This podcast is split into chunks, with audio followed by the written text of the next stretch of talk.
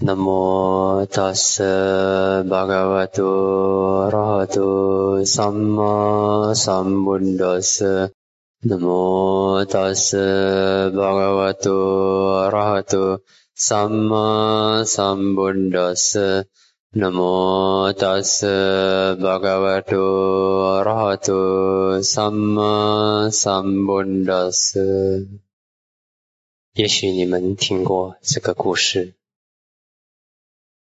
有一位，据说呢，有一位大修行家，名叫做达摩。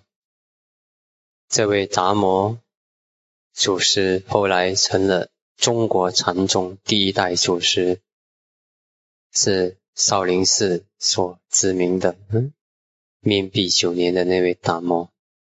这位达摩祖师，他来到了中国，他去见梁武帝。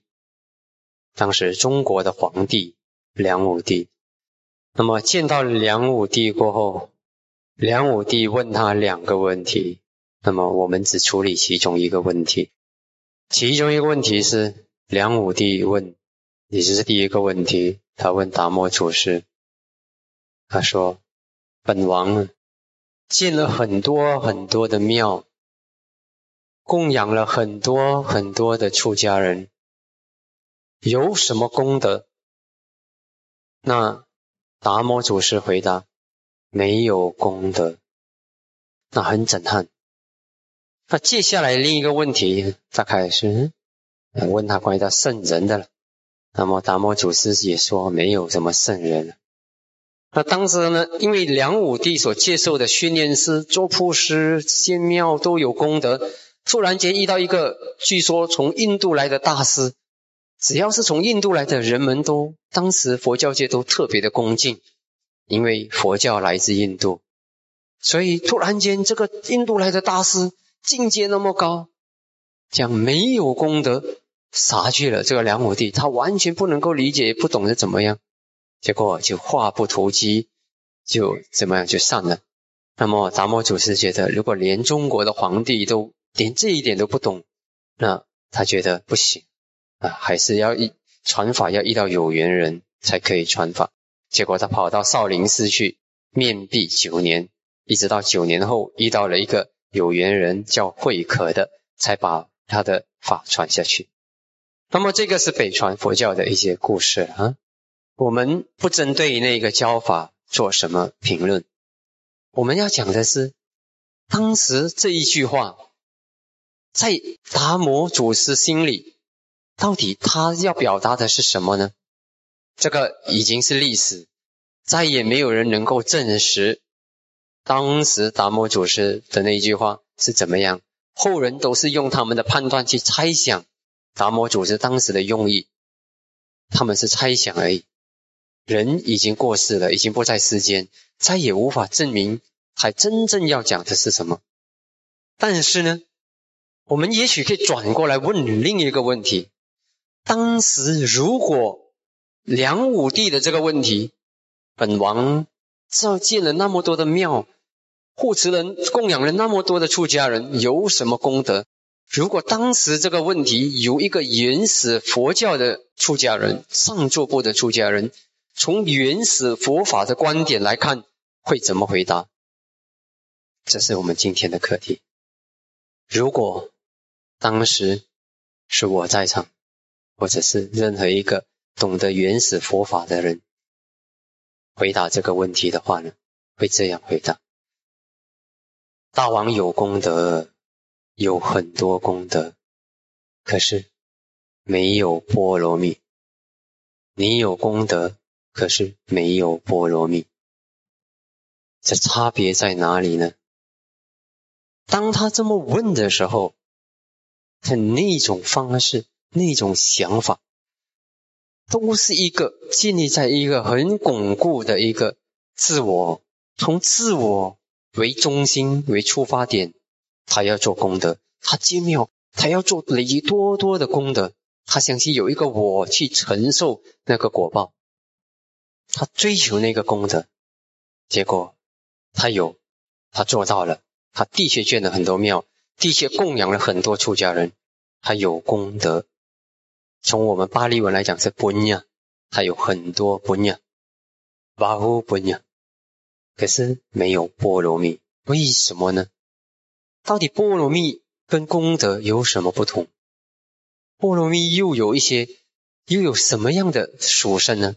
啊，我们讲一下，那简单讲一讲啊，这个功德基本上，嗯，是好的，是一些善因、善心去种下来的，去造下来的，去做的好事，在心里面留下来的能量、善业，而这个善业成熟的时候，会带给我们好的果报。简单来说，功德可以这么理解的。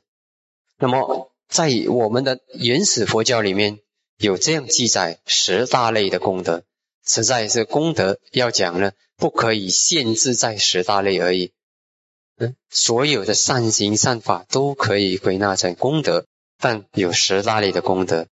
第一是布施，第二是守戒，第三是修禅，第四是恭敬。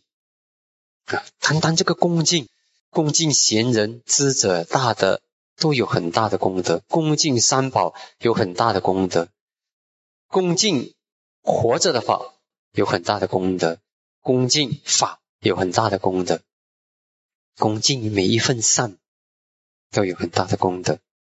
第五，服务，维亚瓦加服务，这个功德是非常难做的，有些时候甚至要任劳任怨。做对了又给人家埋怨，真的不容易。可是这是功德。接下来第六，Dhamma s a n a 听法，听法是功德，听法有功德。第七，说法，说法也有功德。你听法，为什么听法有功德？因为听法直接的开发智慧，直接的开启我们的知见。因为我们不了解，因为我们对这个什么是法，法是自然界的法则。有佛陀出现在世间，没有佛陀出现在世间，法都存在，这个就是法。由佛陀讲出来的，我们讲佛法，佛陀只是讲出来，就像地心引力，牛顿只是讲出地心引力，有没有牛顿都有地心引力。一样的道理，佛法是千古不变，本来就在世间存在，世间自然界的法则，佛陀只是把它讲出来，让人们好用、好活、好实践，这样子而已。所以，当我们听闻了法过后，我们就会有这个知见上的开放，所以它直接的提醒你的心灵，直接的巩固你的心。让你的心更懂得不苦之道，更懂得快乐之道。人们之所以会苦，是因为不知道如何去快乐，所以才会苦。如果你懂得，你就可以不苦。所以佛陀引导人们朝往灭苦的方法，就是第一件事情，就是引导你去了解苦。因为不了解苦，我们苦；当我们了解苦，我们不苦。那这种了解就是法了。当然，最根本、最重要的法，就是我们宝奥禅师一直给大家强调的四圣地的法、戒定慧的法。好，那么我们就到这。所以说法、听法有很大的功德，说法也有功德。为什么呢？你直接的引导别人，帮助自己。当我们说法的时候，我们把我们所体会、所印证的自然界的法则跟大家分享的时候呢，那实在是引导别人、帮助自己。你不只是帮人，你是帮人帮自己，所以这个有很大的功德。帮人帮自己，比帮那个人还有力量，因为你帮了人家一次，如果只要他不懂，他继续的造苦因。就像一个医生，你去医好了一个人，可是只要他继续去杀生，继续去偷盗，继续去邪淫，继续去妄语、去饮酒，他继续造下苦因，那么时间到他还是要苦。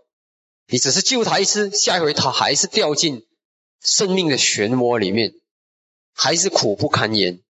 可是如果你引导他怎么样不再造苦因，你给他讲解其中的因缘关系、因果关系的话呢，那以后他懂得帮助自己。所以说法有很大的功德。好，接下来呢，还有一个功德是回向，回向是功德啊。你看，是我们每天都念、天天都做的供养过后，我们回向，诶达瓦达加咩伊啊这些，这些回向，请众生来随喜，请亲人来随喜，这些嗯是很重要的功德。好，第九随喜功德，随喜功德就是。我们看到别人做好的、做对的善法，我们随喜，我们讲杀戮、杀戮、杀戮。当你一随喜的时候呢，一般人可能是妒忌，可是你不妒忌，你去随喜的时候呢，你心跟那个善法起相应。你的心一跟那个善法一相应的时候呢，你的心不知不觉就朝往那个方向走。你随喜别人的才干，很快你可以开发自己的才干。你随喜别人的快乐，你很容易开发自己的快乐；你随喜别人的成就，如法的成就，你很容易开发好的如法的成就；你随喜别人的清净和提升，慢慢你自己很自然的也比较容易开发出自己的清净和提升。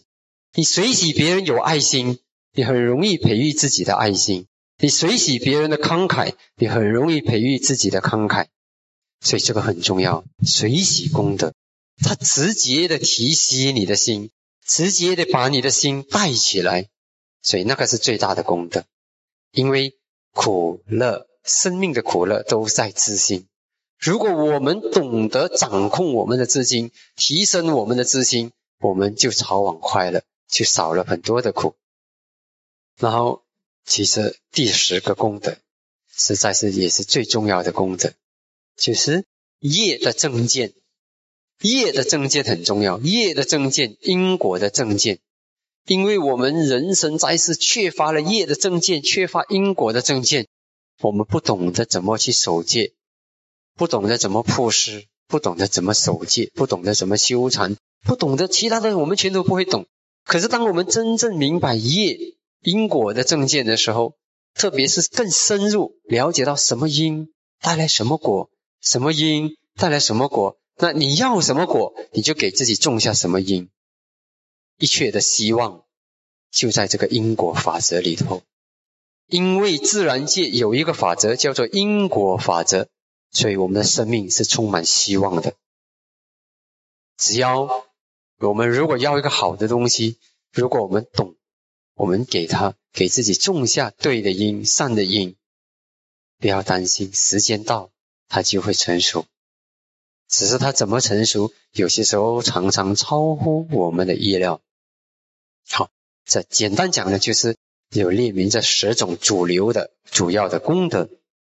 那波罗蜜又是什么呢？波罗蜜最早期这个文字的运用，嗯，它来自这个对菩萨的引用，而用在菩萨方面。为什么呢？他们菩萨发愿呢？他们要成佛，要度一切众生，所以他累积种种的力量，他累积种种的力量来推动他、护持他，来成就这个佛道。这种力量我们叫做波罗蜜，它不是普通的功德，它是直接导引他成佛的那种力量。那么这个巴拉蜜来自这个字巴拉曼。巴拉曼是 supreme，非常卓越殊胜。那么，因为菩萨呢是非常超凡的，他的功德是非常超凡的，所以呢，菩萨也被称为啊，那殊胜者巴拉玛。那么，他们有种种的力量，种种的功德，种种的条件。那么，他们所累积的那一股力量，那种超凡的数字，就叫做波罗蜜。那一般上呢，简单来说呢，波罗蜜有也分成呢十大类，然后三十种，然后其实有无量无边种种的呃数不尽的波罗蜜。那主要有十大类：布施、守戒、处理、智慧、精进、忍辱，嗯，然后真实、决意、慈和舍。那么这种力量呢，菩萨的这种力量呢，我们叫做波罗蜜。这怎样才是波罗蜜呢？它必须不受三种八班架、三种细论干扰，才有可能被归纳成波罗蜜。当然，先决条件是他必须来自大悲心，他必须来自他的那种善巧智慧，叫做欧巴亚果萨拉尼亚呢。他大悲心马哈卡罗呢，他要有这两种素质，很大的慈悲心去做的。然后呢，真的有一种智慧去实现的。可是，如果他有智慧去实现，有悲心，可是如果在其中穿插了三个因素，他也不是波罗蜜。那三个因素是什么呢？三种主要的细论叫巴班讲。第一是错见、邪见；第二是贪爱；第三是我慢。有错见，有贪爱，有我慢，那他就形不成波罗蜜。或者是他要我这个功德要带给我们世俗的成就，这个功德要让我很受人尊敬，这个功德要让我比别人超越别人，这个功德要让我有更大的发言权或者是什么，都是用如果用私心为出发点的话呢，那他肯定最多也只是一般的功德，行不成波罗蜜。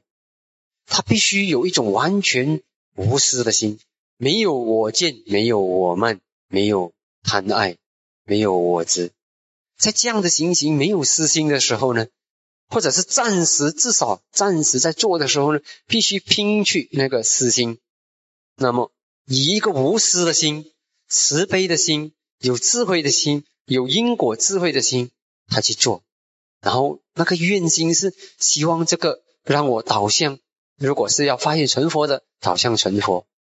那么要成阿罗汉的。我们也传统上也把它称为波罗蜜，因为他要的只是四圣地。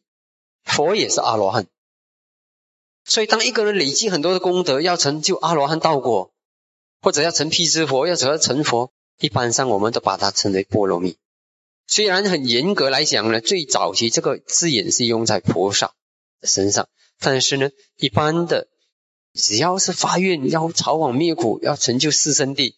不管是要成阿罗汉、成辟支佛，还是成正等正觉的这个佛陀呢，那我们都那种纯净的力量，受大悲心所推动，有慈悲、有智慧，有慈悲、有智慧，然后清净，没有贪爱，没有我见，没有我慢，没有邪见。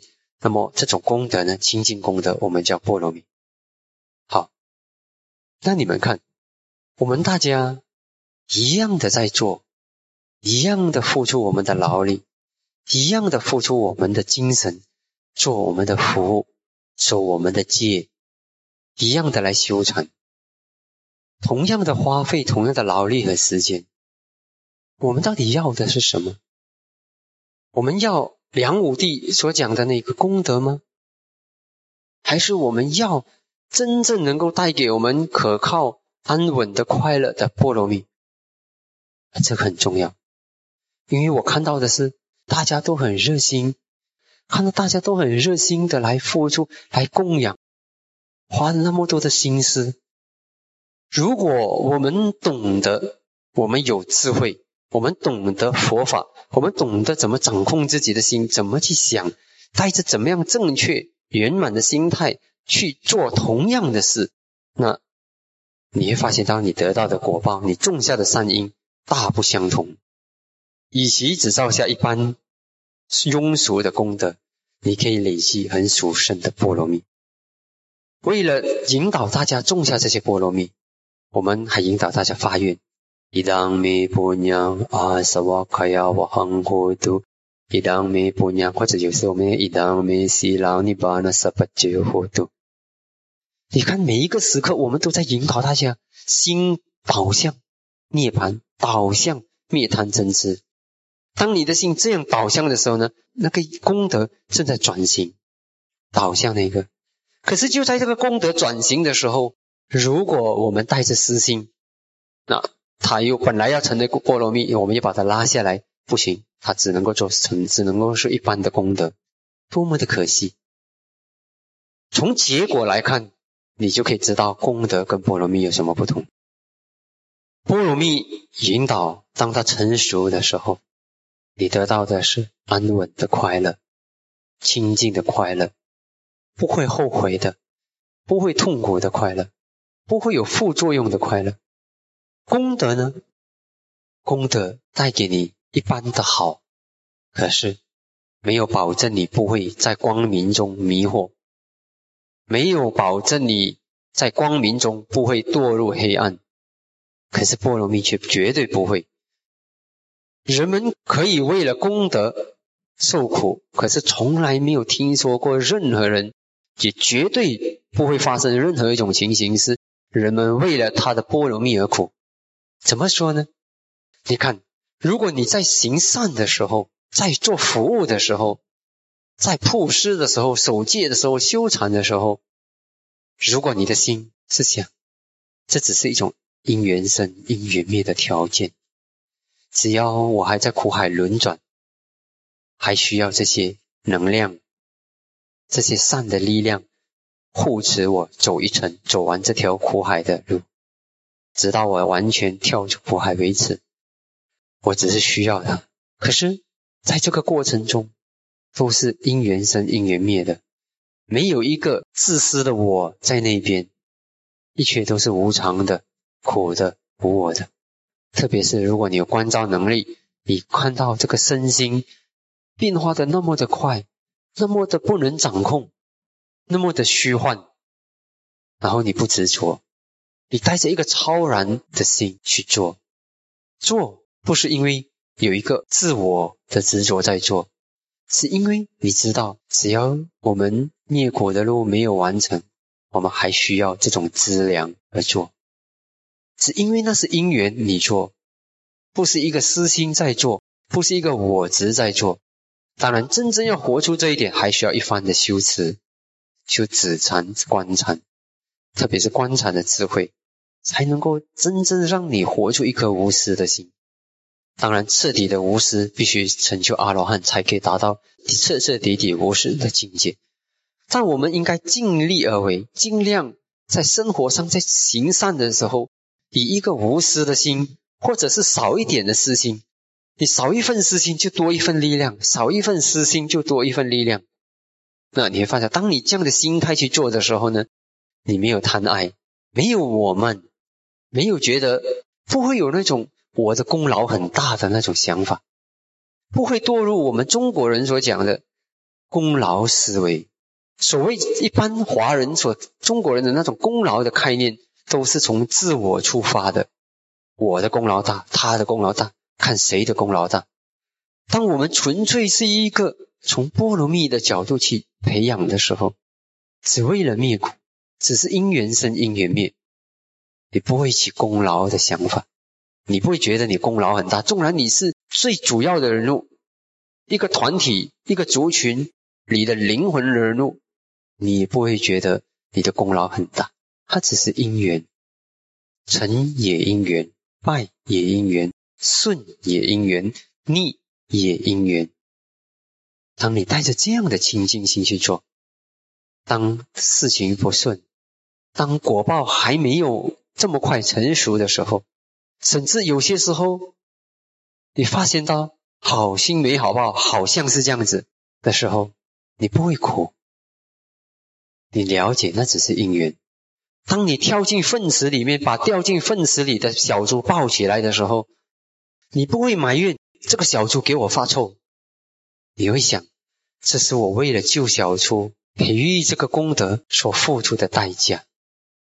既然我要做一个救众生一命的这个功德，那一点点抱了一个小猪，弄到全身发臭，算得了什么呢？你不会后悔你帮过人，你不会后悔，因为你在做的过程中，你累积了波罗蜜，因为你的波罗蜜从来都不会让你苦。可是如果你是功德思维，功劳思维，功德还可以，功劳思维就糟糕了。我做了那么多，怎么有人对我恩将仇报？那你就你的善行、你的美德就一夜之间被摧毁了。那世间有什么比这个更可悲呢？当我们内心的善法、善的力量被别人的不善摧毁的时候，那是最大的失去，最大的、最可悲的事情。如果我们行善被人家打击，那个不是什么损失。当我们的善法被人家成功的打击，当我们那种继续修善、修福、修慧的善心，那种力量被打击、被粉碎、被破坏的时候，那实在是世间最可悲的事。因为从那时开始，你帮助自己的力量就破坏了，再也走不出来。这就是为什么刚才我们讲的达摩祖师，他讲没有功德，他其实要讲的是没有波罗蜜。梁武帝要的是功德，可是只要梁武帝继续带着那样的心，我要功德，我我我的话，只要他遇到一个达摩祖师说没有功德，他可能就我不知道当时梁武帝的心情是怎么样，他可能傻掉去，他可能后悔，也可能他他觉得这个。这个达摩真的是怪怪的，还是什么？我不知道他当时是怎么想。可是你可以想象，如果你是梁武帝，突然间你来到我面前，我跟你说你没有功德，那你会怎么想？可能你心里会发慌，可能你从此就不想再行善，对吗？可是如果你想你要做的一直都是波罗蜜，我没关系，有功德没功德，我只是一片真心待人，一片真心奉献和付出。因果真实不虚。当你对因果有一种不动摇的信心，特别是当一个人修观禅，亲自关照到因果真实不虚的时候，那么很简单，你不会再在乎了，你不会再动摇了，你稳稳守护着内心的善法，继续的走下去，甚至你会更强。打击来的越凶越猛，你的善法会更强、更坚定。你不会有那种内心自我质疑的那种现象，不会啊，这个很重要。所以我们一定要好好的珍惜机会，累积波罗蜜。难得我们遇到了正法，难得我们嗯是一个人生的人生，难得我们现在有理性，我们不是不是疯人，最可怜是疯人。我的老师曾经这么说。当一个人发疯的时候，实在是最可怜的；当一个人半身不遂的时候，还不是最可怜，到发疯是最可怜的。就像此时大迦拉法师，他的父亲在槟城照顾过很多的出家人，可是有一天，他的父亲的一些恶业成熟，给红毛丹树打下来的时候，从此一个很壮的人，壮得像一匹马的人，竟然就半身不遂了。可是还好，伤到的只是他的身体，没有伤到他的心灵。他坐在轮椅上，可是一而再的，你看到他，他是带着笑容对着你的，心是那么的坚强，还在修法。一个蹦蹦跳跳的人，那么有力量的人，突然间一天一整天都坐在轮椅上，他竟然带温暖、带微笑给别人。他那个不是最苦的。最苦的是心都掌控不了自己，这个最可怕。而当我们累积很多的善法、很多的善业，它会保护我们。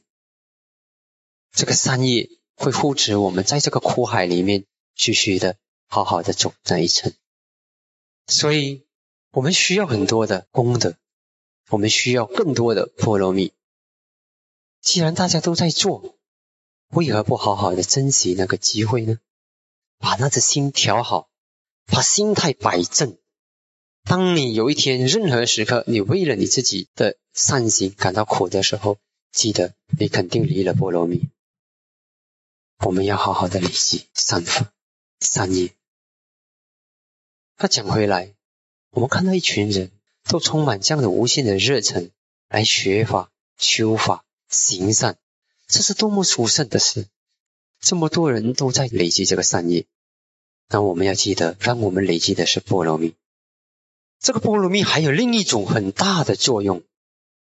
当我们每一个人都累积波罗蜜的时候，就再也不会有人堕入功劳思维。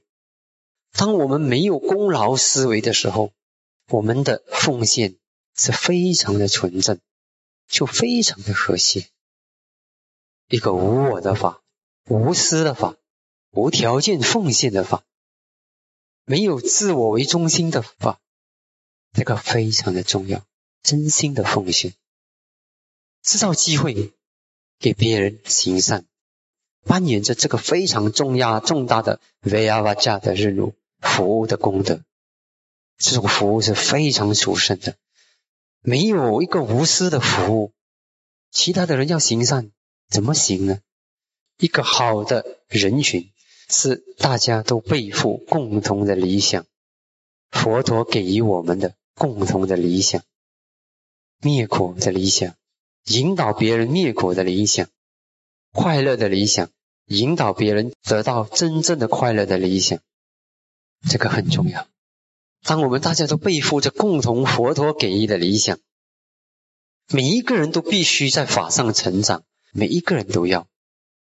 有力量的人群必须是如此，特别是佛教的族群，因为佛法太浩瀚了，佛法需要很多的时间，我们继续的探索，几乎是一个没有止境的。只要你还没有成佛，你的学习几乎是没有止境的。连舍利佛尊者成了阿罗汉过后，他还在学的。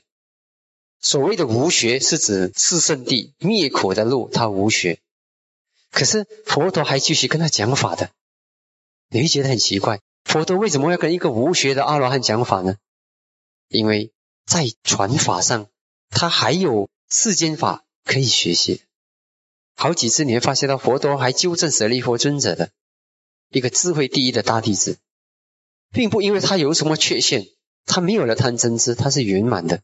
可是他还在学习，所以有谁不需要学呢？除了佛以外。所以当我们明白这一点的时候，每个人都能够一而再的提升。那么最重要的是法的知见。好，那么推着这一个相的心，我自己在内心里面有一股远见，我看到的是，只要我们。每一个时刻，从现在开始，好好的珍惜生命里面的每一刻，提升在法上的做最有效率的奋斗，给自己提升，也帮助别人提升。当大家都朝往法的方向走的时候，那么不用久，你就会看到很不一样的局面。嗯，整体来说，佛法会大放光明，是可以。我们要有远见。最重大的远见是知道有一天我们都会死。当你知道有一天我们都会死的时候，我们就带着一个超然的心看待我们今天所做的一切，我们会更懂得珍惜当下，把握今天我们难得行善、修福、修慧，提升自己的智慧，提升自己的戒定慧，消除自己的贪嗔痴，克服自己，战胜自己。所以。当我们都朝往这个佛陀给予的理想的时候，力量就来了。好，讲到这个如何修福，如何累积功德，如何修波罗蜜，嗯，还有一些重要的层面要考量，比如说正念正知，培育我们的目的明觉、破事明觉、行界明觉和无知明觉，让这些明觉融合在我们生活里。融合在我们行善的过程，行善最注重的是思想工作。我们不可以懒惰，不可以只是要做而不想动心思，不想开发智慧。如果是这样的话，很冤枉的是你浪费了很多很多的劳力，心态拿错就事倍功半。可是如果我们懂得在心上下功夫，那就事半功倍，甚至不只是半功倍，是很多很多很多倍。好，那么希望我们大家能够继续的在法上成长，能够继续的提升，继续的把握生命的每一个机会来修行。我们不能够保证说你们修法的人生命会一定会一帆风顺，但至少有一样东西我们可以保证：只要你学法学的对，你会有力量经得起、战得胜你生命里面所面对的每一个考验。这是法的承诺。如果我们做不到，是我们的法不强。只要我们法够强，你生命里面没有一种考验，没有一种磨练，我们会过不了，我们会过得很灿烂。如果我们有法，这是我们可以承诺的。好，愿你们都更有力量在生命里面。然后愿你们从光明走向光明。